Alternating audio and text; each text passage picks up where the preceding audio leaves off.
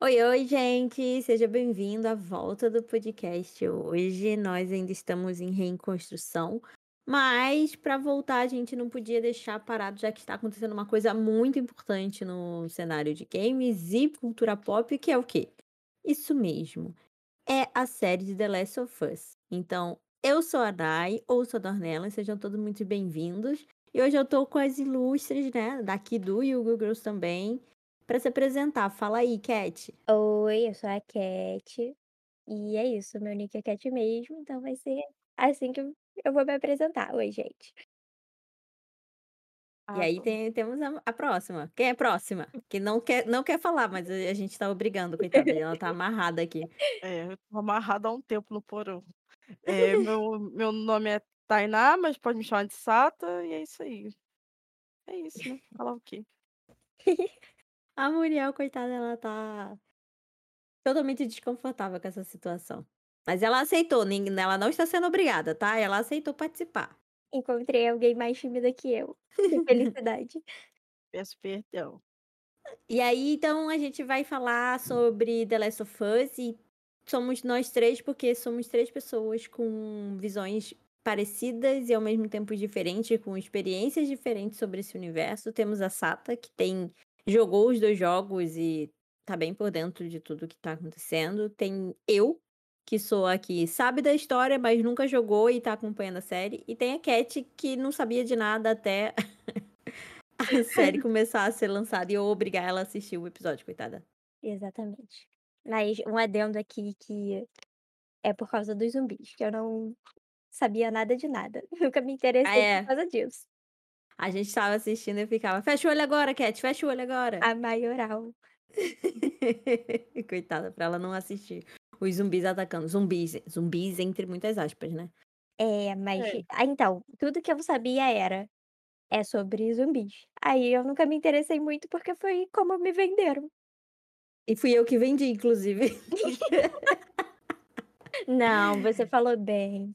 Só que eu já estava meio porque já tinham me falado que era sobre zumbi. Aí eu fiquei meio: "Ai", nunca me aprofundei. Na real, acho que antes até de eu falar que era sobre zumbi, a gente estava conversando sobre o The Last of Us uma vez e eu falei que eles tinham se inspirado naquele fungos que O da Sim. formiga, sim. é, que ataca insetos, né. E a gente co e eu e a Cat, como a gente é é conhecedoras de de como é que eu vou dizer? Inutilidades, a gente fica lendo coisas que não tem nada a ver com a nossa vida e nada que vai agregar. Então a gente já lia já lia sobre esse fungo, e aí eu tinha apresentado meio que a história do jogo, e aí quando lançou a série eu fiz ela assistir. Mas não Sim. são zumbis, né, Sata? Que que são? É, são infectados pelo fungo, né. Tipo, não é zumbi, é porque ele toma controle do da do sistema nervoso, aí tem os tipos de níveis de infecção, né.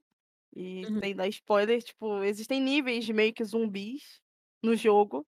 Ah, Tem é, acho acho que vale a pena a gente fazer um adendo aqui, que se você não assistiu o primeiro episódio lembrando que hoje vai ao ar o segundo episódio, mas se você não assistiu o primeiro episódio e nunca jogou o jogo, vai ter spoiler nessa conversa. É. Então, Eu vou eu vou tentar não dar spoiler, é, tipo, eu não eu não tô vendo a para os série. próximos. A Eu gente vai tentar não dar spoiler para o próximo. Sim. Mas assim É, então, tem níveis de zumbi e a série tá abordando isso de uma forma muito interessante, porque eu acho que o jogo ele te adapta a as os diferentes tipos muito rápido. Ele, às vezes, deixa até você meio que descobre encarando o bicho. E a série tá abordando de uma forma muito mais, eh, indireta até. Porque da mesma forma que eles não sabiam, ah, no no jogo, tipo, no início, você não tá entendendo nada. E na série também não. Eu vi até que no primeiro episódio eles queriam fazer um do igual o documentário contando sobre a história do fungo, só que a HBO não deixou, porque falou que ia ficar muito maçante. É, Hum, eles eles iniciam, né. né. É. Isso, eles iniciam o primeiro episódio com, tipo, uma entrevista com 2 é infectologistas que fala? Acho que é. Eh, e um deles fala sobre vírus e bactérias, e o segundo fala sobre fungos, e aí fica todo mundo rindo: "Ha-ha-ha, fungos, o quê?". Aí ele começa a falar desse fungo, que eu não vou lembrar o nome, se alguém souber um nome aí, uma de vocês, eu não lembro qual é o nome desse fungo, Ele menciona até as formigas. Sim. É, e aí, tipo, ele fala Imagina e aí engraçado que a Cat teve a sacada que na quando eu assisti eu não tive, né, dela dela falou do do aquecimento global, que ele fala: "Imagina se a Terra começa a ficar mais quente", porque o fungo e ele não ele não ele não aguenta certa temperatura, que é a nossa temperatura do corpo. Sim. Aí ele fala: "Mas e se a Terra fica mais quente?". Então, ele se adapta, e aí o nosso a nossa temperatura já não é mais tão quente para eles. Sim. Então eles começam a série desse jeito, é tipo, é bem breve, eu acho que sei lá, é de 10 a 15 minutos dessa cena. Talvez eu esteja até indo muito longe, não é uma cena grande. E aí eles fecham, tipo, isso é em 1960 e alguma coisa. Aí eles fecham a cena, voltam pra 2003. E aí é quando o Joel tá com a Sarah e, né, o tempo inicial do jogo. Eu acho que a gente pode dizer assim. Não, é que eu achei essa cena muito interessante como início, tipo, para apresentar, porque eu não sei como isso é abordado nos jogos e tal, mas deixa muito claro que a infecção é pelo pelo fungo, sabe. E aí isso é abordado em outros momentos na série de forma não Uhum. tão clara, mas que você consegue entender justamente por causa dessa cena do começo. Sim, eu E é o que deixa mais claro isso de Sim. que não é bem um zumbi, O sabe. criador do jogo falou que se inspirou num documentário do Discovery sobre isso, né, do planeta Terra, na verdade, sobre esse fungo, que realmente existe, e aí ele se inspirou pra montar o jogo.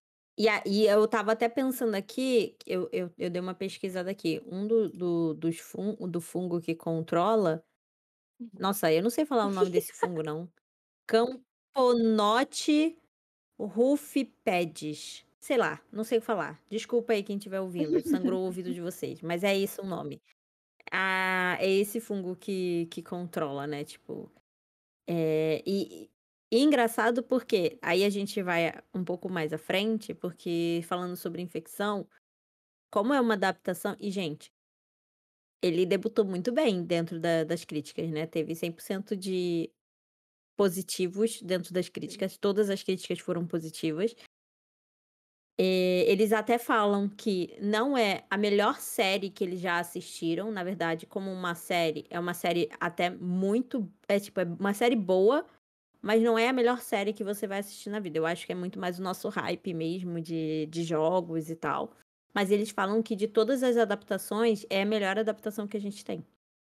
E e isso é muito foda, porque a gente estava comentando sobre isso, né, porque, tipo, eles tentam fazer muito igual aos jogos, e tem muita cena, tipo, acho que a cena que me pegou muito disso foi a cena do carro, porque me lembra realmente a cena de um jogo e parece que você tá jogando, porque quando você tá jogando e você tá dirigindo, né, em algum jogo, você é que tá dirigindo, tá em primeira pessoa, você não olha pra pessoa, não tem aquele take que geralmente tem em filmes e e novelas e séries e afins, que você foca na no rosto da pessoa quando ela tá falando, pra dar aquela sensação de: "Olha, é essa pessoa que tá falando". Na verdade não, você tá o carro tá andando, você tá olhando pra frente, você tá vendo tudo que tá acontecendo e você tá ouvindo a pessoa falar. Foi incrível. a cara de um jogo. Exato. Deu muita sensação de, tipo, a gente tá jogando um jogo e eu tô ou dirigindo ou no caso, né, da posição da câmera, a gente estava na na posição da. Sarah, né, É, assistindo essa aquela cena cena. foi até a que quando a gente estava assistindo, a gente comentou que seria a parte de cinematic antes de você receber o controle de volta, sabe. Essa cena num todo Exato, exato. É aquela parte que, tipo, a história tá começando, o caos tá começando, não tem o que você Mas é jogar é ainda, então você vai isso no assistir o cara passando por tudo ali. É, eles eles imitaram, foi ficou muito bom. Tá vendo? Sim. É, eu vi cenas comparativas, né, do tipo, realmente, a a casa pegando fogo tá idêntica, a casa pegando fogo tá idêntica. Eu achei aquilo É, essa casa pegando fogo, ela é uma tristeza na minha vida. Eu queria muito saber se o cara botou fogo na própria casa, o que que aconteceu, mas eu sei que não explica.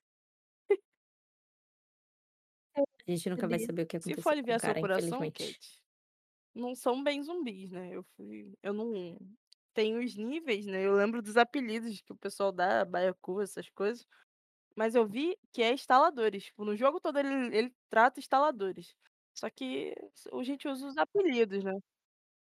Que são aqueles que fazem É, é. que fazem os barulhinhos, Ah, né, Mas tem os tipos fazem instaladores e a gente é tipo, é um dos níveis. Tem antes, tem os Eu vou corredores, achar os mas nomes os aqui a gente vai infectados no falar. geral, tipo, não não não não é zumbi, se aliviar o seu coração pra você assistir. Ó Não é A gente tem os corredores, que pelo que eu entendi é o, é o tipo o início deles, né? Aí tem os perseguidores, os instaladores, os vermes, os trôpegos e o rei Deus, tem dos ratos. Tropegos ou é trópegos? Eu não sei falar. Não Eu sei qual é achei muito certo. interessante isso, E aí porque é. quan- quando a gente estava falando dos vírus, Nai, a gente deu uma olhada nos, nos vídeos das formigas, lembra? Do vírus não, do fungo. E é muito Sim. incrível como, se você assistir um vídeo da formiga sendo, sendo controlada pelo fungo, e a forma como ela se mexe, com a forma como os infectados se mexem, lembra muito, é tipo muito maneiro. Eu achei isso muito legal. Caramba, que legal. Eu não, não vi nada sobre as formigas. Nossa, é muito maneiro, eu vou te mandar o vídeo Eu depois. vi que. Quem tiver a oportunidade de pesquisar, é muito legal. Assim, hum, calma, gente, também. Eu vou, vou fazer um alerta, porque o vídeo é muito legal pra gente que se interessa, sabe? Pra quem não se interessa, pode ser um vídeo Pra meio bizarro, entendeu? de. Você vê, tipo, um monte de cogumelo saindo da formiga, a formiga se mexendo. É esquisito. A formiga doidona, assim, É toda travada. É, então, assim, cuidado, gente, cuidado. E aí, seguindo pra frente, né? Sabemos que tá muito no início da série, muita coisa ainda vai rolar, tem muita coisa pra explicar, né? Mas já começou um burburinho, eu acho que isso é uma coisa legal da gente até falar aqui, porque de como vai ser a infecção das pessoas, além do, do normal, né? Do tipo de serem mordidas. É, porque os, os dois produtores, né? Tanto o cara da, do Chernobyl e o cara da, da Naughty Dog, que eu esqueci o nome deles, é, é Amy e o Craig, acho que esses são os nomes deles. É N, não, Neil, é Craig e Neil. M, M é outra coisa. Os dois é, deram uma entrevista e falavam muito sobre como eles iriam abordar a infecção na série. Porque uma coisa que, que eles falam que é na Uhum. série é muito comum são os esporos, né? Que é- são aquele, aquelas partículas no ar. Não sei como, é, o quão isso é relevante ou então se isso é uma parte do jogo, porque como tem vários níveis, eu não sei qual é o nível da, da infecção Então, que é, tem os é. esporos. Desculpa interromper, Nai. Mas Mas. o, o- no jogo, Não, mais, pode falar. menos o nível do, do infectado se define pelo tempo que ele está infectado. Não necessariamente a quantidade de infecção. Porque basicamente você dá uma Uhum. respiradinha ali, tu vai de vala. Vai de Vai americanas. de arrasta pra cima. Vai de americana. Vai de americanas é muito assim, bom. é o tempo. Eles meio que. O fungo vai tomando mais do seu corpo e você vai desenvolvendo, e com o decorrer do tempo, você vai. O fungo se torna mais forte e faz você ficar. O infectado ficar mais forte, entendeu? Mais ou menos essa linha. É, e tanto dentro da, da cena inicial, que é quando esses dois né, infectomologistas estão falando, e do que a gente sabe desse fungo, a gente, no caso, eu e a Cat, é, quanto, é, é- ele, ele meio que se alimenta do, do, do Uhum. hospedeiro, né? Do, do hospedeiro, não, ele é o hospedeiro, ele se alimenta da vítima, de quem ele tá hospedado. Mas ele, ao mesmo tempo, não pode matar porque é onde ele vive, é onde ele procria. Então, tipo, você meio que vai virando. E quando eu falo, por, por isso que o vídeo é meio bizarro, porque você vê um monte de fungo saindo do animal, é esquisito. Então, tipo, ele meio que vai virando um Uhum. cogumelo, que é o fungo. E eu acho que na série é bem parecido, óbvio que né, ele não vira um cogumelo, ele vai virando aquele, aquele aspecto que o jogo criou. E, e uma coisa que, voltando ao assunto, né, de, de- da, da infecção, que eles falam é que não vai ter os esporos, pelo menos o que eu entendi é que eles falam que não vai ter, mas eles não deixam claro se isso vai ter mais pra frente. Então, eu vou deixar meio que abertas a porta, porque pode ser que mais pra frente isso apareça, né? Num, num próximo. Nos próximos. Assim, nos próximos. Nas próximas temporadas, né? Nem nos próximos episódios, nas próximas temporadas. Porque eles falam que eles não queriam colocar os esporos lá de agora, porque ia ficar muito claro a forma como a pessoa se é, infecta. E porque senão, é, maior parte da série, todos iriam usar máscaras. E isso atrapalharia Sim, de é ver uma o boa rosto do- adaptação, dos personagens, jogo, a né? grande parte do jogo, assim, tem exploração, tem muita exploração, então não teria como eles retratarem alguns algum uma uns pontos importantes, se a infecção fosse da forma que é no jogo, entendeu? E aí no jogo é só esporos e É, ou você e e pegou, você morreu, né. Tomou ali e foi é, você não pode respirar o ar É é os quando sobre. os fungos, eles meio é que vão soltando uns negocinho, que é os esporos, né, você não pode respirar, você tem que estar de máscara. Tanto Aham. que, às vezes, atirar no povo, na máscara do povo, é bom. É, é bom e ruim. É, e aí caramba, agora que eu entendi, fica é porque eu não vou contar, mas você no decorrer do jogo, E às vezes você não enfrenta só os infectados, você enfrenta outros humanos. Os conflitos Sim. internos que geralmente tem nesse tipo de é normal. De de série. É, é esse tipo de assunto, porque eu falo que é muito mais sobre isso, compa fazendo uma comparação bosta, porque não tem nada a ver, tipo, com The Walking Dead e The The Walking Last Dead of Us também. Eh, não é tipo, o início de The Walking Dead é muito sobre zumbi, porque é muito sobre a pessoa descobrindo que o mundo acabou, né, e aí o maior medo são os zumbis, são os infectados. Só que depois você entende que a série não é sobre isso, é sobre a civilização após o caos, É, tanto que né, esse primeiro e episódio já deixa isso bem claro, se você parar pra perceber que tem os conflitos com os vagalumes e a a a própria forma como as pessoas lidam umas com as outras, tipo, as interações entre os personagens, dá fica claro que tem essa questão muito mais forte, sabe. Como a sociedade tá se É tipo, readaptando. ninguém é Hum. confiável. Ninguém é confiável, não tem regra, então assim, né. Meio que algumas alguns grupos criam seu seu regime, que nem no caso que a gente conhece, que é o de Boston, que é da Fedra, né, que é tipo um totalitarismo, mas assim, é uma coisa que não tem regra, lá fora é lá Aham. fora, tá ligado. Você tá lá fora, você vai enfrentar que nem o o cara do do rádio fala, você vai enfrentar raptores, mas você vai enfrentar piratas, você vai enfrentar um monte de um monte de gente que vive sem regras, porque acabou o mundo, né, pelo menos pra aquele aquela pra aquelas pessoas que ficaram presas ali, vamos supor que fosse só no nos Estados Unidos, né, eh, não tem muito como elas saírem dali. Então elas vão ter que Sim. viver e se O readaptar quadrinho ali. The Walking Dead é um muito interessante sobre isso. Eu acho que a série não conseguiu transmitir totalmente esses pontos da nos nas primeiras temporadas, é claro que no final se torna basicamente só a relação humana da reconstrução da civilização, mas nas primeiras temporadas eu acho que faltou bastante essa interpreta a interpretação dessa visão na adaptação pra série. Porque os quadrinhos retratam muito a preocupação deles em construir um tipo, um código de convivência, essas coisas, e na série eu não senti tanto, sinceramente.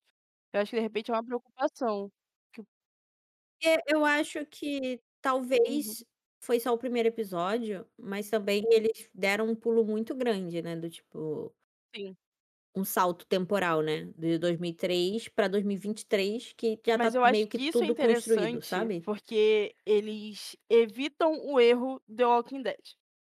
Tipo, o jogo também existe o salto temporal, É. mas eles já introduzindo na série, Sim. assim, eles evitam o erro de não saber nada, de ter que começar a pensar sobre essas coisas, onde vai se pautar, em que regime vai se pautar. Então é uma coisa interessante da série, que eles podiam ter preenchido esse tempo que o jogo tem o salto temporal, até pra tentar, eh, prender as pessoas, né, mas ficou bom, eu achei interessante. Eu achei bem legal também. É, eu acho que eu acho que foi o que você falou, talvez, eh, é muita coisa pra você trazer pra uma série, né. O o jogo de The Walking de The Walking Dead não, de The Last of Us é um jogo muito grande. Sim. São, Assim, sei lá, zerando 40 eu horas, acho que eu acho que são é. 30 30 e pouquinhos se você zerar, assim, sem fazer nenhuma side quest, só sem explorar, só história, história. E não dá, não dá, não dá pra jogar só história.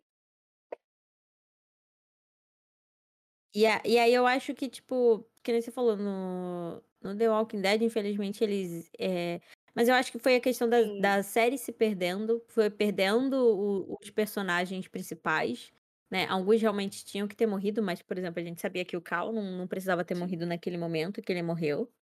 E e eles tiveram que eu eu sinto que eles tiveram que andar mais rápido pra poder dar o desfecho pra série, que Eu acaba agora eu na parei de décima primeira acompanhar, temporada, né. porque começou a ter muita eu acho que eles começaram a se perder e eu, como eu já tinha lido os quadrinhos, eu não não dei uma atenção. Mas terminou bem a série? Você acompanhou? Não, Uhum. eu não assisti a décima primeira temporada, eu tô esperando sair na Netflix pra eu poder assistir, mas foi isso, tipo, não a série não tá ruim, a série tá muito calma, tá muito parada, eles deram esse salto muito rápido, eles andaram muito rápido com as coisas pra poder chegar logo, né, no ponto a em que estão pra poder finalizar a série. Então, assim, ficou meio morno, É, eu vou né. dizer que eu gostei bastante. Eu achei eu senti que foi um episódio muito introdutório, mas eu imagino que, como vocês já te conhecem mais, talvez tenha parecido mais paradão. Só que a sensação que eu fiquei foi que eles colocaram muita informação.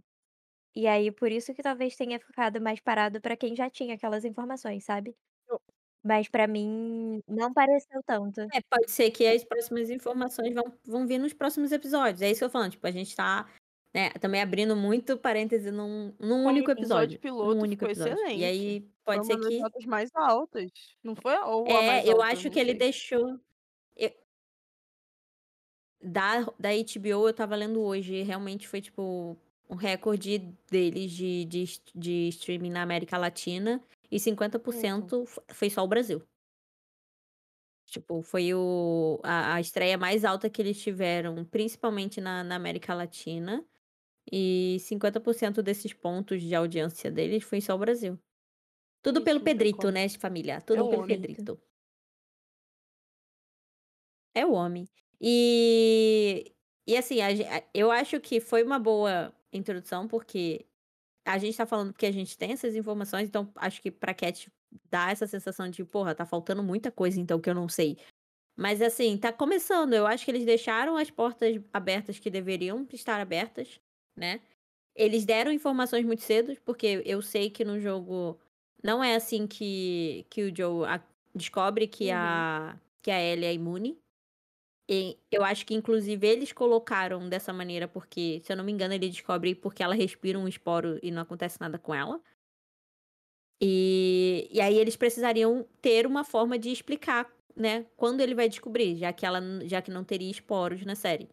Então eu acho até que eles correram muito rápido com essa informação pra dar logo isso, porque não teriam como Eu explicar depois, importante, muito difícil, talvez, porque entendeu? eles provavelmente vão adaptar ela explorando sozinha, às vezes. De repente foi por isso, pra ter uma justificativa por que ela tá explorando sozinha, sabe. Porque no The Last of Us 1, no tem uma Pode ser. DLC que complementa a história do 1 e aí a uma outra personagem, que eu não vou falar o nome, descobre que ela também é imune, porque a máscara dela quebra. E aí ela Hum. conta: "Olha, eu sou imune, foge daqui, não sei o quê". E, então, de repente, pra como isso deixa de ser um segredo, porque inevitavelmente no jogo ele deixa de ser um segredo, eu acho que de repente eles já introduziram essa informação pra que o redor do Joel consiga já saber, já justificar eles saberem que ela é imune, entende? É.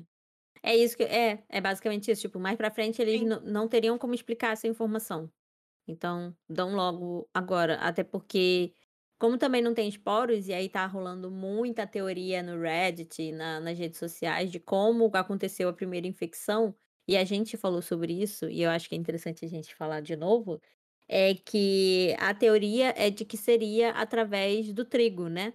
E porque durante todo o primeiro episódio, o Joel, a Sarah, todo mundo não comeu nenhuma comida com trigo, né. Não tinha massa de panqueca, eles recusaram o biscoito esquece dos vizinhos, ele não comprou o bolo é, ele não comprou o bolo, ela recusou o Aham. biscoito 2 vezes, né, dentro, aquela hora do carro e quando ela tá lá fazendo a com a deve o dever de casa. botaram do vizinho Então oferecendo biscoito, nem se fosse da minha família eu aceitava, tá. Que idosos É assustadores. Não estava Não estava, não não estava. estava apetitoso, não estava. Eu acho que eles tiveram. ah, eu- eu- É engraçado porque os dois personagens, a Sarah e o Joe, né? Os dois perceberam isso. Acho que foi a reação unânime da- deles e da gente. tipo, cu, hein? "Hum, não parece estar Eu- eu- gostoso. Não gostei desse É uma biscoito, não. forma perfeita de dizer que é isso, porque a- essa é a teoria em que eu acredito. Não, e eu achei interessante porque não sei se tem no, no jogo, como eu falei, tipo, eu, eu acompanhei muito mais em streamings do que é, jogando, porque eu sou uma gamer pobre, eu não tenho dinheiro pra comprar The Last of Us, né? Vai lançar, e, primeiro que eu não tinha um PS4, segundo que não Uhum. tinha pra PC, vai vir pra esse PC agora pra quase tre- 300 reais, eu não tenho esse dinheiro. E então eu acompanhei muito de gameplay, mas ao mesmo tempo eu não queria acompanhar tudo, porque eu queria, se um dia jogasse, ter o- a Sim. experiência, sabe? Então, assim, eu sei a história central, né? Do, do tipo, eu sei o Joel, a história do Joel, a Ellie, porque eu sei até como se estende pro 2, mas eu não sei tudo. Então, eu não sei como no início eles explicam as primeiras infecções, né? Porque Então. já que não tinha esporos, já que não tinha ninguém infectado até mais pra frente, como é que eles explicam Como essa você quer primeira manter a infecção? sua experiência, eu não vou fazer isso. Então, Não, mas aí não, aí não, agora não, a não. gente, É sei lá, a gente importante. tá aqui. Essa, essa é uma questão Não. importante. Eu não, eu não, não me lembro direito, mais ou menos, como eles Então tá. lidam, mas eu sei que tem alguns pontos do jogo que faz toda a diferença você não saber. Por exemplo, eu não, eu não, não sabia nada sobre o novo Hum, God of War. E eu fui jogar, eu hum, depois que saiu pra PC, que eu fui jogar, né? E eu não, tipo, o jogo já tinha lançado, não entendia mais ou menos, mas o fato de eu não entender fez toda a diferença da minha experiência, porque os meus amigos que já tinham algumas informações falaram: "Ah, não, é aqui que acontece isso e não sei o que, não sei o que lá". Tipo, não tiveram todo o ânimo. Pra mim foi um saudosismo muito grande. É um outro jogo que ficou muito bom. Eu acho que deve ser a mesma questão entendi. daquele, da, daquele jogo dos robôs, né? Nossa, eu não vou lembrar o nome agora. Não, Stray? o que você me fez Hum. jogar, seu. Deus, como é que é o nome? É, Ah, Detroit, que tipo, como Detroit! tem vários finais, Ah, foi divertido de jogar, porque eu não sabia, eu não consumi, tipo, muita stream da metade pro final do jogo. Então, eu tive um final totalmente diferente do seu, justamente porque eu não sabia muito da história, sabe? Então, eu acho que deve ser a mesma questão. uhum. Agora todo mundo tá achando que a gente tem uma amizade tóxica e que eu forço você fazer Não, é. Três porque a vezes. Nai, ela me, apre- ela me apresenta o lado bom dos jogos. Ela me faz É porque, consumir é, é, conteúdo de qualidade. é porque tem uma coisa. E a, e a Sata, a Sata tá me conhecendo mais profundamente agora, mas tem uma coisa que, assim, uma coisa que eu gosto muito, que eu acho muito bom, eu apresento pra todo mundo. Que eu acho que todo mundo tem que ter aquela experiência, sabe? E a Cat é o tipo de pessoa que, tipo assim, se eu não ficar mostrando pra ela, ela não vai fazer. Então eu tenho que ficar, Cat, assiste, Cat, faz A isso, Nai, Cat, vamos. ela salva Inclusive, a minha cultura pop, porque se dependesse de mim, eu jogava LOL e The Sims, e é isso aí. Eu sei como você se sente. Mas eu eu eu dependo, depende, assim, eu vejo a lista de desejos da Steam, aí eu vejo um jogo legal, eu ponho lá. Se um dia entrar uma promoção e o cartão, assim, tiver com uma oportunidade de realizar uma Sim. exato. falência, a gente vai. O último Exatamente, só que, tipo, a minha lista hum, atualmente tem Meu 82 Deus, jogos, minha lista de 82? desejos. E Mas aí, você eles vão Nossa ficando senhora. lá, aí a Nai um dia chega assim: "Compra o jogo tal, compra o jogo tal", aí ele já tá lá na minha lista, aí eu fico: "Hã", aí eu vou lá e compro.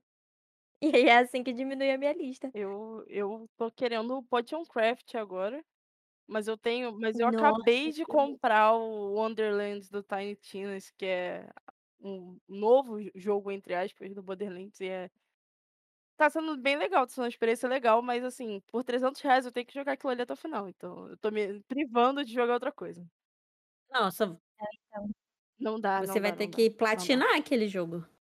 Não, eu vou eu vou Não, amiga, zerar. Tipo 300 assim, eu não paguei conto? 300, ele custa Nossa. 300 reais, eu paguei 190. Ah, Mas eu ok. Ainda não parcelei. tem esse dinheiro, mas que é ok. assim? Ah, pelo amor de Deus. Sabe, eu tenho uma técnica infalível que eu aprendi com um funcionário que trabalha lá no tra no emprego da minha mãe. ele faz o seguinte, ele compra um jogo de PS5 e ele parcela em 4 vezes. E aí, tipo, fica um preço até aqui ok, Aham. e aí o que ele faz? Ele dá esses 4 meses pra zerar o jogo. Aí daqui a 4 meses, ele vai e compra outro jogo, parcela em 4 vezes. E assim ele vive. Eu achei Muito bom. genial. Eu tô adotando isso pra minha vida. Achei interessante, dói. porém dói muito no no meu bolso e no meu Assim, coração dar 300 Eu não conto. daria Agora em não. outro jogo. Eu Eu in dei porque eu eu gosto inclu muito da saga de Borderlands. É muito boa. Eu Não, não eu considero que julgo, eu sou amiga, eu louca. não julgo. Eu acho Mas assim assim Não, eu não julgo, porque assim, eu falo: "Ai, eu não daria, não daria", mas em 3 anos de A gente não Valorant eu chegou já no assunto gastei Riot bem mais Games, que por isso, favor, então não assim ofender. Por favor, não ofender. É, gente, e com esse ciclo de conversa, fica aqui um apelo Então para as publishers, tenham dó dos pobres coitados que não podem dar R$300 no jogo. Cara Pois é, aí se a gente for Ah. entrar nesse assunto aqui, aí a A gente a gente milita e chora ao mesmo é tempo. um estouro na minha vida. É eu lembro quando eu era mais nova, é. eu fazia uma técnica na escola, que a minha escola, tipo, a cantina vendia salgado e guaravita. E aí eu comecei a fazer as contas, o o vício em LOL, ele leva as pessoas a uma decadência que Eu acho que você eu fazia a mesma coisa que eu fazia, continua. que se eu convencesse os meus amigos a comprarem o salgado que eu gostava, eu não precisava comprar o meu salgado. E aí, eu convenci Meu eles que o Deus. pastel de forno de frango era o melhor salgado. E eles só compravam isso. Aí o que que eu falava? "Não, eu vou lá buscar pra vocês". E aí eu comprava um guaravita pra mim e o salgado deles. Aí quan enquanto eu estava levando pra mesa, eu dava uma mordida em cada salgado e entregava. E aí quando eles começaram a perceber, Meu tipo: Deus. "Cara, você tá botando muito RP, isso não é normal". Aí eu comecei a comprar o salgado e não comprar o guaravita, eu bebia Meu água Deus. Pra guardar A dinheiro e minha botar técnica RP, cara. Meu Deus. a minha técnica era parecida. Eu descobri que se comprasse a pizza da escola, que dava pra, tipo, umas 8 pessoas e dividisse por 6 em vez de 8, todo mundo comia bem, e eu gastava R$2 a menos. Então eram R$2 todo dia. Aí eu ficava convencendo os meus amigos a comprarem pizza e quando eles não compravam, eu não comprava o Guaracamp e bebia água. Aí eu botava RP toda semana. Eu Deus, tenho, assim, eu vou até olhar aqui, eu acho que são 480 e poucas skins. Sim, eu sou uma viciada, eu Eu sou uma viciada, também. Meu mas Deus. foi por um bem maior. A época da escola, ela ela é perigosa na vida das pessoas. Sim. Não, mas eu vou falar que eu achei vocês, eh, jovens muito inteligentes, tá. Manipuladoras pouco. Ok. Eu não eu com trin eu com 29 anos não tenho esse esse esse essa gerência de dinheiro que Eu vocês tiveram, essa administração toda. Valia Gente, eu tô valia impressionada, Mano, assustada e valia muito a pena impressionada. Valia muito beber a água em vez de Guaracamp pra depois ficar linda de luxo alimentarista. Nossa, nem fala. Sabe o que eu fazia? Eu tinha uma técnica pior, tipo, eu só jogava de Jinx.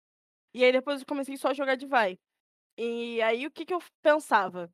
Vou comprar todos os bonecos no jogo e eu vou ficar mandando caixa. Aí eu enchia a minha Smurf de RP e me mandava caixa. Aí Nossa, vinha várias sim. skins diferentes, vários bonecos diferentes. Eu acho que tem Sim. 10 bonecos que eu não tenho skin só. Mas assim Ah. Foi assim que eu ganhei o o de guardião espiritual Deus. numa Nunca caixinha. essa sorte. Eu tenho eu tenho as únicas ultimates que eu não tenho é a do Ezreal e do Dee. São os 2 bonecos que eu mais aproveitaria as ultimates. Eu não tenho a do Ezreal e da Miss Fortune. Na MF você não tá perdendo nada. É isso. Apenas. Mas é. E eu sou a única louzeira que não é louzeira na cal, Ah, eu eu queria gostar de. Valorant, sabe. Eu acho que o Valorant foi um passo muito importante pra Riot, depois de Arcane, porque pra mim Arcane foi Não, Arcane Arcane é é tudo e mais um pouco. Sim, eu como obcecada pela Vi reconheço que Arcane é a melhor coisa. Não, Arcane é um a gente falou sobre isso, tipo, Arcane não não é exatamente uma adaptação, né, é uma história construída do de toda a lore que o LoL ofereceu. E pra mim é um eh, eu fico nesse misto de sentimentos, porque quando estavam Uhum. falando de melhores adaptações, um um Instagram que eu sigo muito, né, e aí aqui não não é nem não tem nem como dizer que aqui é uma publi, porque, né, é a Legião dos Heróis, né, eu gosto muito da Legião dos Heróis, eu sigo bastante. E aí eles estavam falando sobre melhores adaptações, né? Antes da, da The Last of Us lançar. E aí eles estavam falando, dando a crítica deles, porque eles assistiram antes também. Então, assim. É... E aí tinha uma galera falando no, no, nos comentários, tipo, porra, e Arcane? Eu falei, cara, tipo, eu, eu para mim, né? Eu não falei isso. Eu não vou arrumar briga no, nos comentários de uma postagem no Instagram. Mas assim, é, é o que, que a gente falou, apesar de ser sobre um jogo, não é exatamente É. uma adaptação. Eu não sei se eu Fino definiria Arcane- como É, uma eu- adaptação. Desculpa, Kate, pra falar. Não, pode. Eu não completa. defino Arcane como uma adaptação, porque a lore do jogo, a gente não tinha informação que a Jinx era irmã da Vi, a gente não tinha informação sobre o Singed, sobre a transformação do Victor era muito rasa, ele não tinha muita ligação com o Jace, a gente só sabia que eles se provocavam, e as lores de todos os campeões foram alteradas depois de Arcane. A lore da Vi foi Não, a alterada da- três vezes. É a da Vai e da Jinx serem irmãs, eu acho que Tinha, tinha, mas mas superficialmente tipo- quando a Jinx lançou, ficou no É, ar. por causa eu do acho que era isso. fundo pichado, aí tem o cara do Sim, que sim. fala, você parece com a sua irmã, não sei o quê. É, eu acho muito interessante. Eu também não considero que Arcane seja uma adaptação, só que eu acho que foi muito importante para o desenvolvimento mais aprofundado da história do LoL, porque as lores elas têm histórias muito interessantes. O LoL em si, os personagens têm histórias muito interessantes e foi incrível conseguir ver isso, sabe? E eles aprofundaram ainda mais. É, a, a lore do Warwick completamente diferente Sim, agora, né? completamente. Então, Além das eu acho referências. né? que real. Sim, sim, eu acho que real não chega a ser uma adaptação, mas é foi muito importante acho que pra esse ramo, sabe, é como adaptar as histórias dos jogos, mesmo que no caso do Arcane não seja exatamente uma adaptação de um jogo. É, e aí que você, você falou sobre esse- vocês falaram sobre esse negócio da LOL, porque você. Ah, não estava muito claro. Então a série acabou justamente por isso que a gente falou que talvez não seja uma adaptação, né? Porque eles trouxeram informações que não, não Sim. existia no jogo. E isso é uma coisa da Riot, porque a gente. Muita coisa é vozes da nossa cabeça que acabam estando certas, porque a lore não entrega. Tipo, eu comparo muito isso com o Valorant, né? Não tem lore do jogo, dos, dos agentes. A gente que vai criando teorias. Existe uma, uma pequena bio sobre eles, uma pequena descrição sobre eles, de onde eles são, não sei o quê. E a interação entre os, os, os agentes no jogo. E aí a gente vai montando um quebra-cabeça muito baseado na- nas vozes da nossa É cabeça tipo também. o de cartas também, é- né. Eu nunca, é, eu nunca Ele- joguei o, ele o Traz lore, né? complemento tipo- das informações que já estão no LoL. Tipo, Sim. ele apresenta coisas novas, por exemplo, a interação da Vi com a MF. Eu falo mais da Vi porque, né, maníaca. Mas a interação da Vi com a MF, que deixa claro mais ou menos que ela tinha um relacionamento com a Caitlyn, porque ela. A MF provoca ela toda vez que você põe as cartas em campo, elas se provocam sobre a Caitlyn. E é engraçado. Mas assim, o lore, ele. Eu acho que é um jogo. Eu não, não faz o meu estilo, mas é um jogo que eu super. Super jogaria só pra saber as fofoquinhas. Tipo, o Malfit tem um, Sim, sim, a eu também. Lasquinha, que é o filho dele, pô. Ai, a. Lasquinha é a coisa mais fofa Uma do mundo. montanha tem um filho chamado Lasquinha. Eu não sei nada de League of Nossa, eu Runeterra. sei basicamente por causa do TikTok, porque o Lasquinha não para de É, o aparecer pra mim, Lasquinha, é mas o Lasquinha é incrível. não tem como. É o Lasquinha. A Riot, ela tem muito isso, né. No eu acho que no caso do LoL isso é bem mais aprofundado, porque não tem só as lores dos personagens, como no site também tem os contos. Sim. Você consegue ver histórias muito gigantescas e muito completas sobre os personagens e as regiões onde eles moram, enfim. É muito, muito, muito completo no caso do LoL. No Valorant eu não sabia que não tinha lore, eu achava Eu que tinha. também achei que tinha, porque tem aquelas teorias, né, que fala sobre um povo junto, tipo, tem um tem 2 agentes, não tem? É a Killjoy e a Raze. Eu me A gente tá perdi na falando conversa. Ah! Ah, eu acho que a verdade, tipo, a Killjoy e a Raze foi uma fanfic de- da comunidade que a Riot Legal. abra- abraçou. Eu gosto. É tipo Eu acho, eu acho. Seth e a Eu Fênix tenho Na essa casando. verdade, eu teoria. acho que não é só isso, Eles porque teve abraçaram. aquele negócio É. do teve Dia dos Namorados, o evento Dia dos Namorados do LOL, e eu acho que tinham agentes do Valorant que apareciam na arte que eles postaram. É, na verdade, tipo, no durante o o evento do Dia dos Uhum. Namorados é que eu que nasceu essa fanfic, na verdade. Ficou muito é porque fica muita coisa no ar. Sim, tem muito tem muitas interações que a gente, como comunidade, levou meio que pra fanfic, sabe.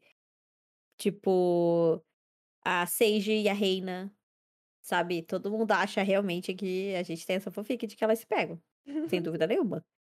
Mas, eh, nunca foi nada confirmado. E aí nessa do do Dia dos Namorados, isso meio que ficou no ar. E e aí foi Uhum. recentemente que isso aconteceu, né, na verdade. A Riot estava lançando umas splash arts do do Valorant, como se porque meio que tudo fazia assim, tudo fazia história com um mapa novo que estava sendo lançado e um novo ato que foi lançado, né, um novo episódio. Então era como se a Raze, a a Killjoy e a agora eu não vou lembrar quem era a última, eu acho que era a Jett, estavam viajando, né, ou era Neon, acho que era Neon, elas estavam viajando. E aí a aí era tipo assim, cada vez que eles lançavam uma arte era uma a Killjoy estava sem a boina dela, e aí ela estava claramente muito puta, porque ela estava sem a boina. Aí a segunda arte era tipo a a Neon levando a a Neon ou a Jett, eu não lembro exatamente quem, eh, levando ela pra pra comprar um novo, estava tipo numa barraquinha procurando ao fundo e na frente estava a Raze num telefone. E aí a terceira é a Raze e a a Killjoy se beijando, aí uma caixinha do lado com a boina nova dela. Então, tipo, meio que a gente criou a história de que a Raze viu que ela ficou sem, foi lá e pediu uma pra ela durante a viagem. E aí tudo isso faz sentido porque também do quando eles lançam um episódio novo com mapa novo, eh, que eles falam muito sobre a dualidade, sobre os 2 mundos, né, o Ômega e o e o a a Terra Ômega, né, e a Terra da onde a gente meio que joga o Valorant, eh, elas sendo chamadas. E aí elas saem dessa viagem pra ir pra lá, porque tá acontecendo alguma coisa. Fica, tipo, meio confuso porque, eh inicialmente a gente não entende, mas depois a gente entende que na verdade é a a Terra Ômega, então assim, parece engraçado, parece que foi meio que pra se servir o fanservice ali da nossa fanfic, mas também fez sentido e casou com a história Uhum. do novo episódio que estava entrando, A né. Riot gosta muito de abraçar essas fanfics, eu acho legal. Eu gosto muito disso da Riot, de tipo, fazer parte Aham. da comunidade, sabe, ouvir muito a comunidade. A Riot tem 1000 problemas, obviamente, mas eu acho que ela ela tem um ela tem um num geral, um um bom Sim. community manager, sabe. No tipo de cuidar mesmo da comunidade, de ouvir o que a comunidade eu acho que isso muito mais também quando o Valorant lançou, eu acho que quando o Valorant lançou eles começaram a ouvir cada vez mais a comunidade, Um porque a distanciamento gente via do ao tipo LOL. Sim, sim. Sim. Eu acho que mudou muito, muita coisa mudou. A gente tá assistindo uma nova era da Riot, que, por exemplo, e eu eu gosto de brincar assim, antes da da Foguete da Legolas e depois da Foguete da Legolas, né. Porque elas foram as primeiras casters oficiais, sem falar não não desmerecendo a Leti e a e a Ravena que fizeram parte depois do Nexus, né. Mas assim, dentro do próprio estúdio, elas foram as primeiras.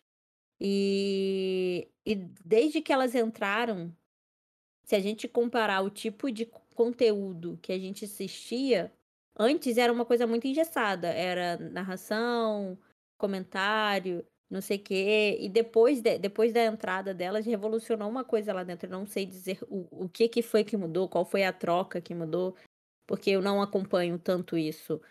Eh, mas mas você vê que a transmissão tá Sim. muito diferente, tá muito mais dinâmica, tem muito tem muito mais interação entre os casters, eles buscam além disso, eles têm, eh, sempre conteúdos com os jogadores, a gente vê que tem de vez em quando durante o CBLOL, né, eu acho que não é toda a transmissão, até porque eu não acompanho tanto o CBLOL, mas sempre tem alguém fazendo live no Instagram com os bastidores.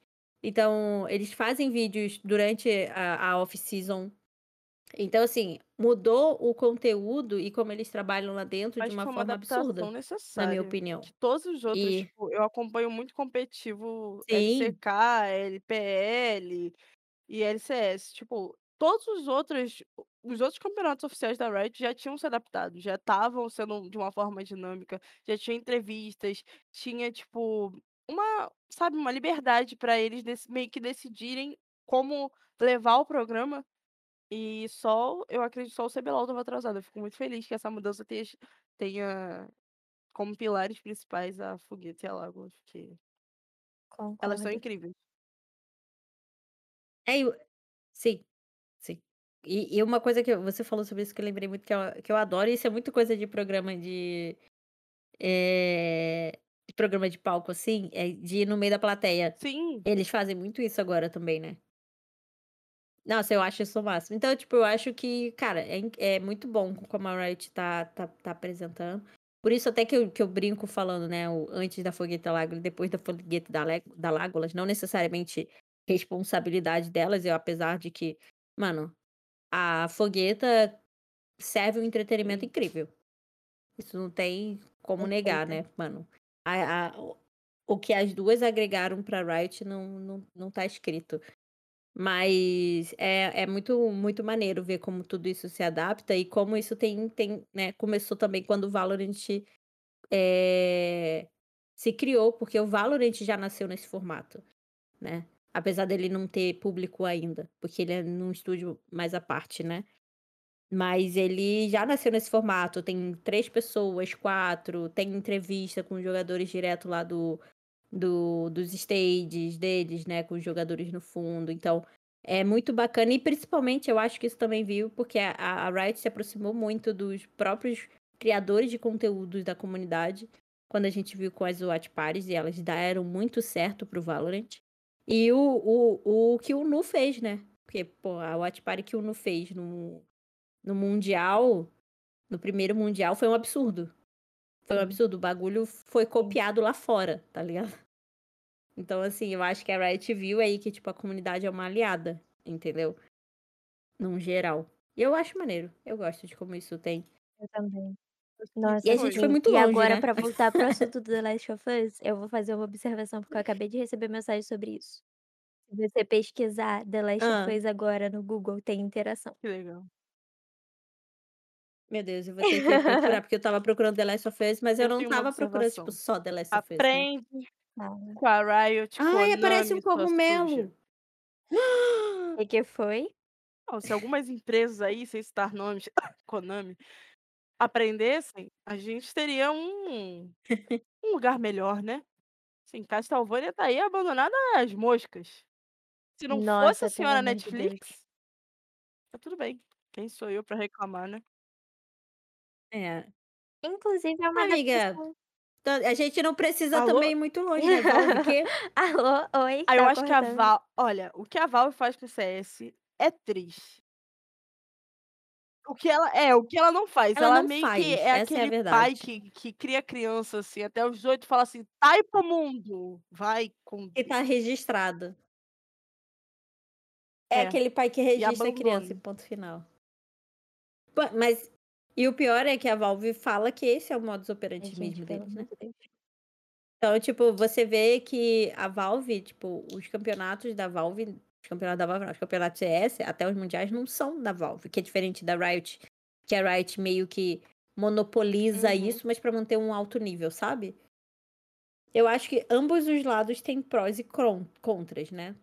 Como é difícil você criar um campeonato é, grande e relevante para os jogos da Riot sem ser da Riot, ao mesmo tempo você tem um- uma empresa que vai manter um nível e que vai garantir que aquilo aconteça. Como, por exemplo, assim que a pandemia estourou, a primeira coisa que foi cortada no cenário de, de, de CS foi campe- os campeonatos É femininos e inclusivos.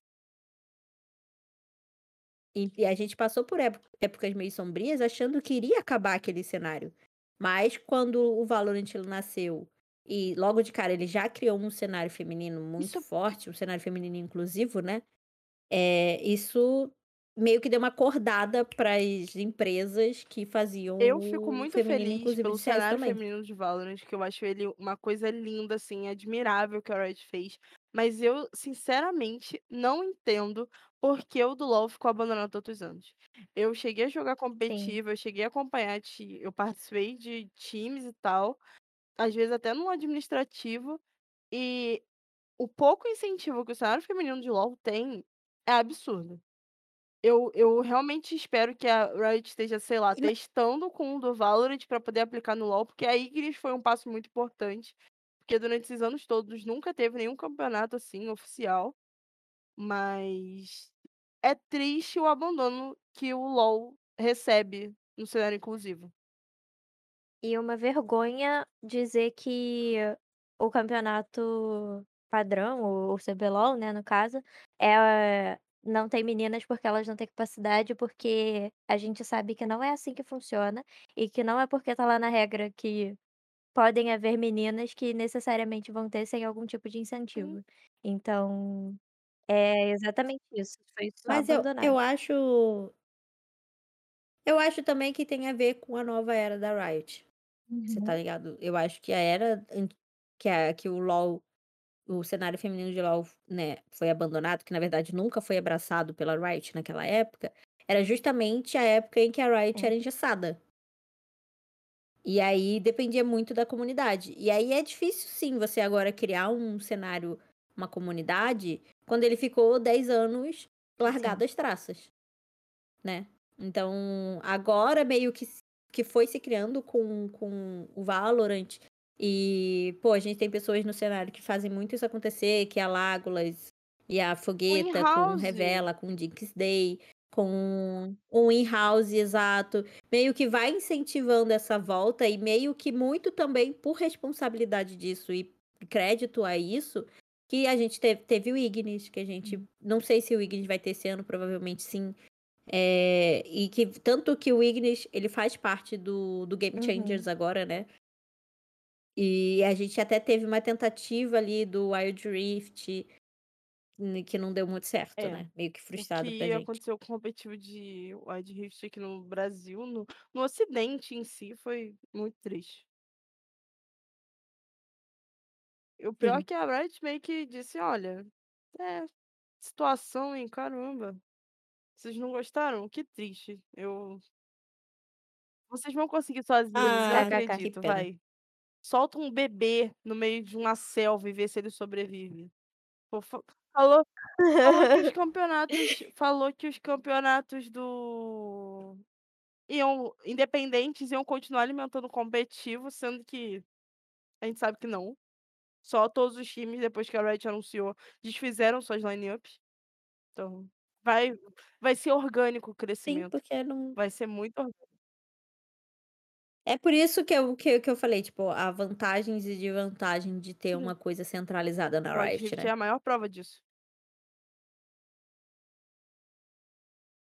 E aí, isso não afeta o tipo, o TFT e o Runeterra, porque você não depende de estar no mesmo servidor pra poder jogar. Aquilo não te atrapalha tanto, né. Um board game, eh, não você tá com um ping no num board game não é a mesma coisa que Queria você tá com um ping, que no tipo, TFT FPS. é horrível jogar em outro servidor. O Sim. seu bonequinho não pega os itens, sempre os ratos pegam antes. Não joguem de pato, o Sim. pato é do mal no TFT. Só não vê quem não tá? Falta caráter pra quem joga com aquele o pato, falta caráter. E e aí falta caráter, muito bom essa E aí voltando, né, gente, a Sim. gente foi longe, mas voltando. Eh, uma coisa que dá pra dar um gancho aqui, tentando arrumar um gancho, olha isso, hein. Mas uma coisa que eu acho que dá um gancho bom é que a comunidade de de do do Last of Us também é muito engajada, então Sim. acho que isso vai Eh, eu acho que por isso também que a gente vai ter muito fanservice aí Tomara no a Deus. no The Last É, of eu Us no geral. eu real acho que foi Tomara a Deus.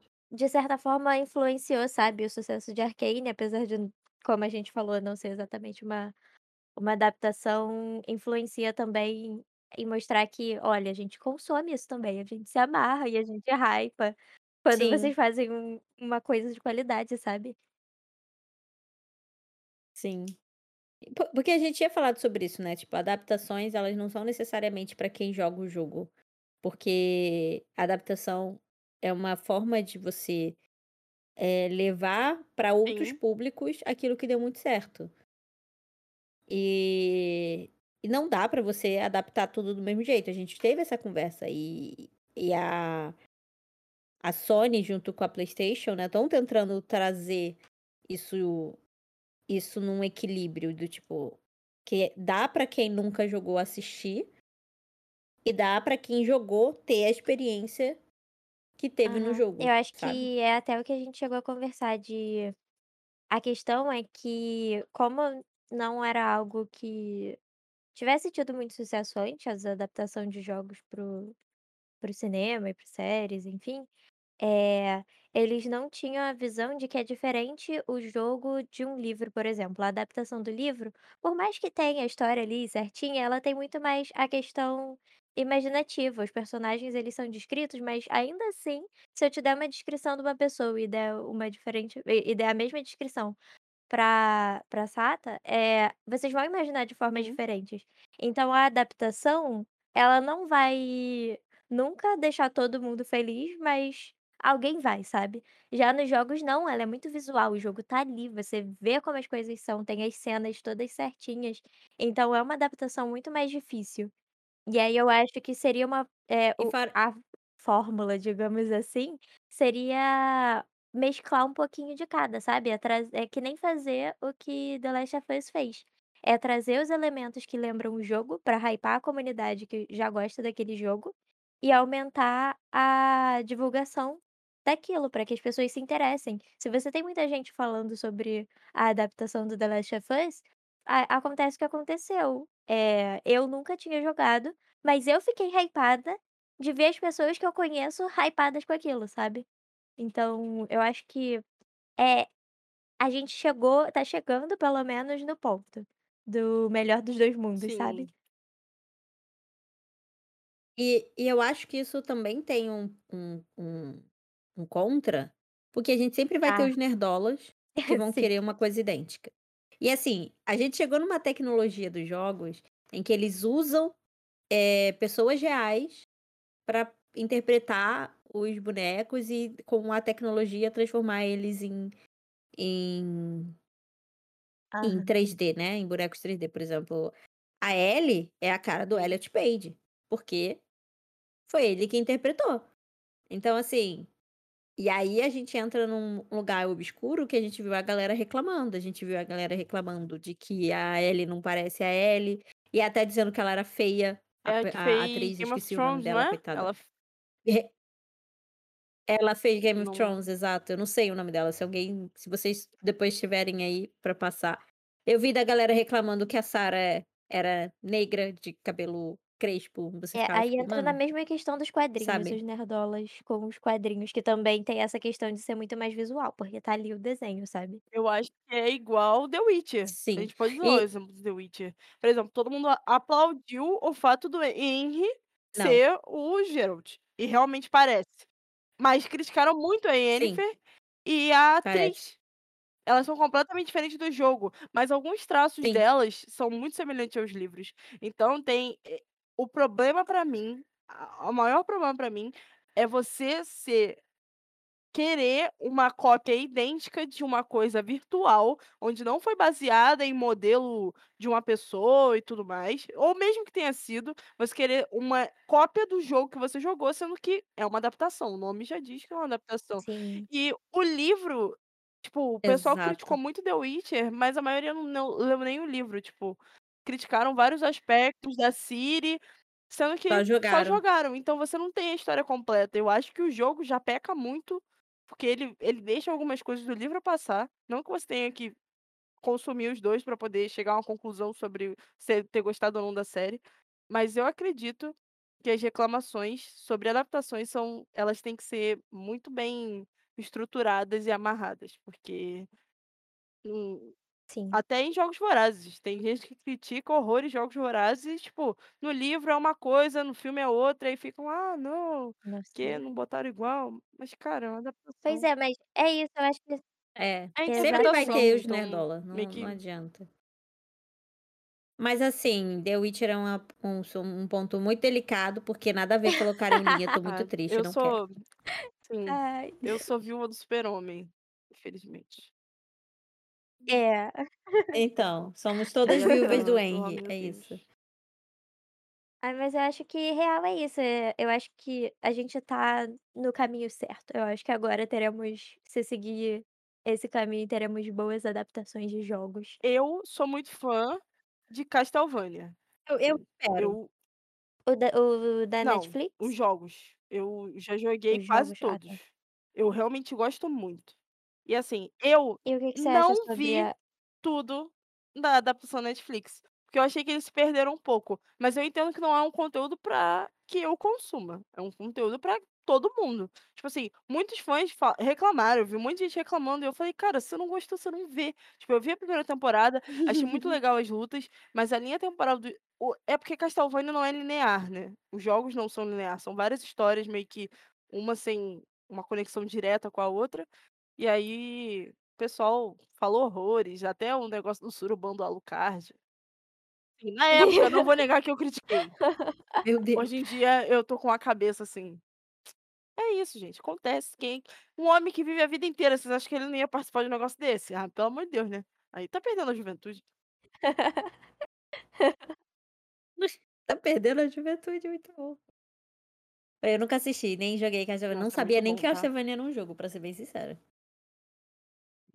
Eu vou vou pesquisar, porque tem na Netflix, o os coisas, inclusive a a a a nossa amiga em comum, Minda Cat, já me indicou que é a Lari, e bom, ficou eu é porque, assim, a Cat já me indicou, eu não sou muito Uhum. fã desse estilo de anime, sabe. E aí fica eu fico difícil ficar motivada pra Vou te assistir. dizer que eu te indiquei, mas eu assisti só a primeira temporada. Ela aí ela aí, ó. Ela me indicou aquele do Não. Demon Slayer, eu fui assistir, Esse eu eu falei: "Mas assisti é isso?" todinho. Demon Demon Slayer é Slayer é muito bom. incrível. Eu assisti todinho, assisti o filme e estou ansiosa pra lançar mais coisa, porque é incrível. Concordo. Tô na expectativa aí da parte final, a parte a parte 2, da parte 3, da parte 5 de Attack on Nossa, Titan. é a coisa Pelo amor de Deus. não, e Demon Slayer eu acho super confuso, porque eu sei que tem 2 temporadas de anime, Uhum. né. Só que aí tem o filme também, só que a ordem é uma temporada, um filme e temporada, uma sim. temporada. Não É, é é. isso? Nossa, isso é muita maluquice na minha É porque cabeça. eles complementam o que o filme meio que teve que passar rápido, porque pelo que eu entendi, eles não esperavam fazer essa essa tem segunda temporada, eles queriam dar um pulo temporal com o filme. Só que fez muito sucesso. Ah. E aí falaram: "Por que não Entendi. tapar os buracos, não é mesmo?". E aí taparam. E que bom que eles tamparam, porque ficou ficou muito bom. incrível.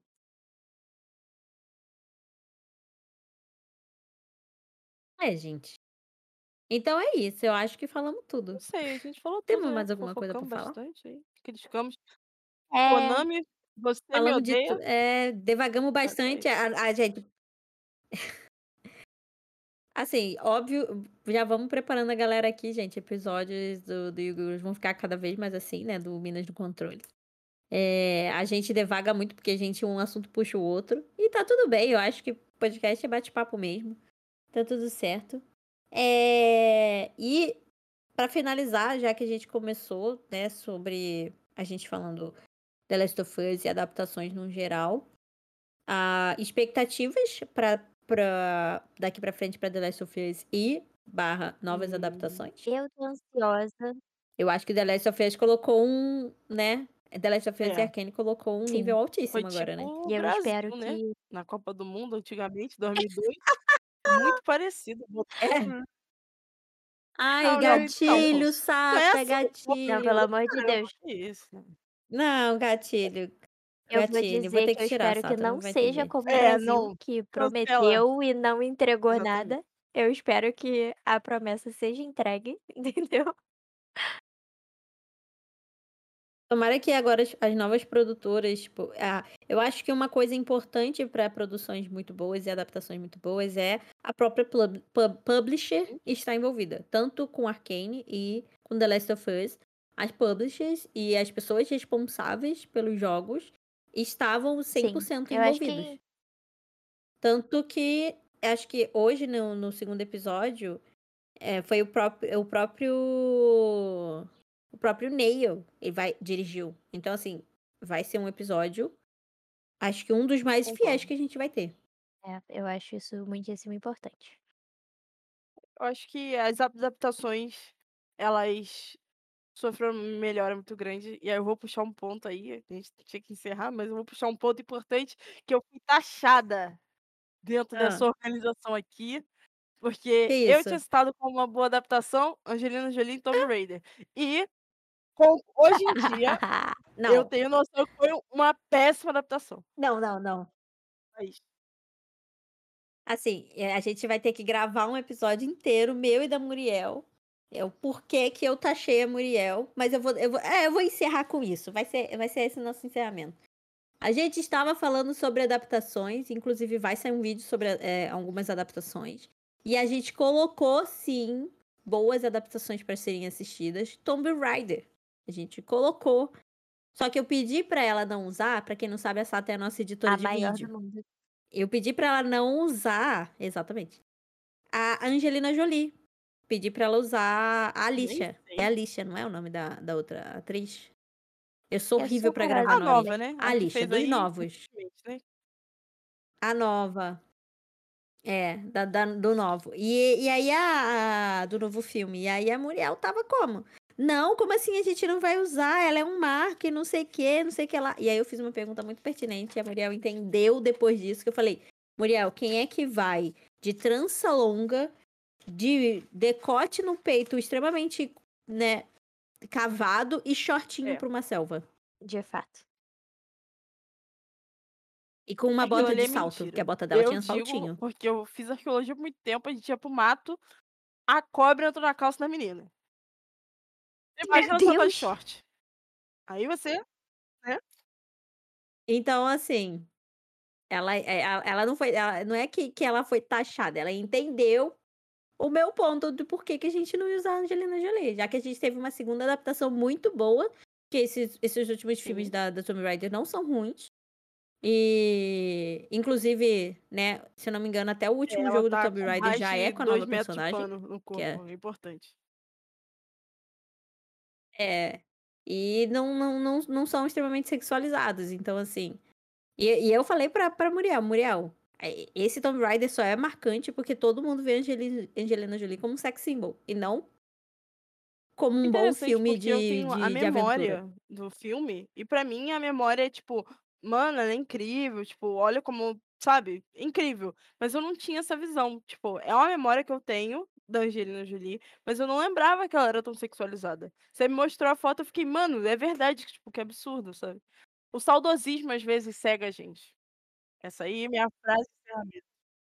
Eu acho que muito. Eu acho que muito com isso, sabe? A gente enxergava ela muito incrível porque ela era um sex symbol.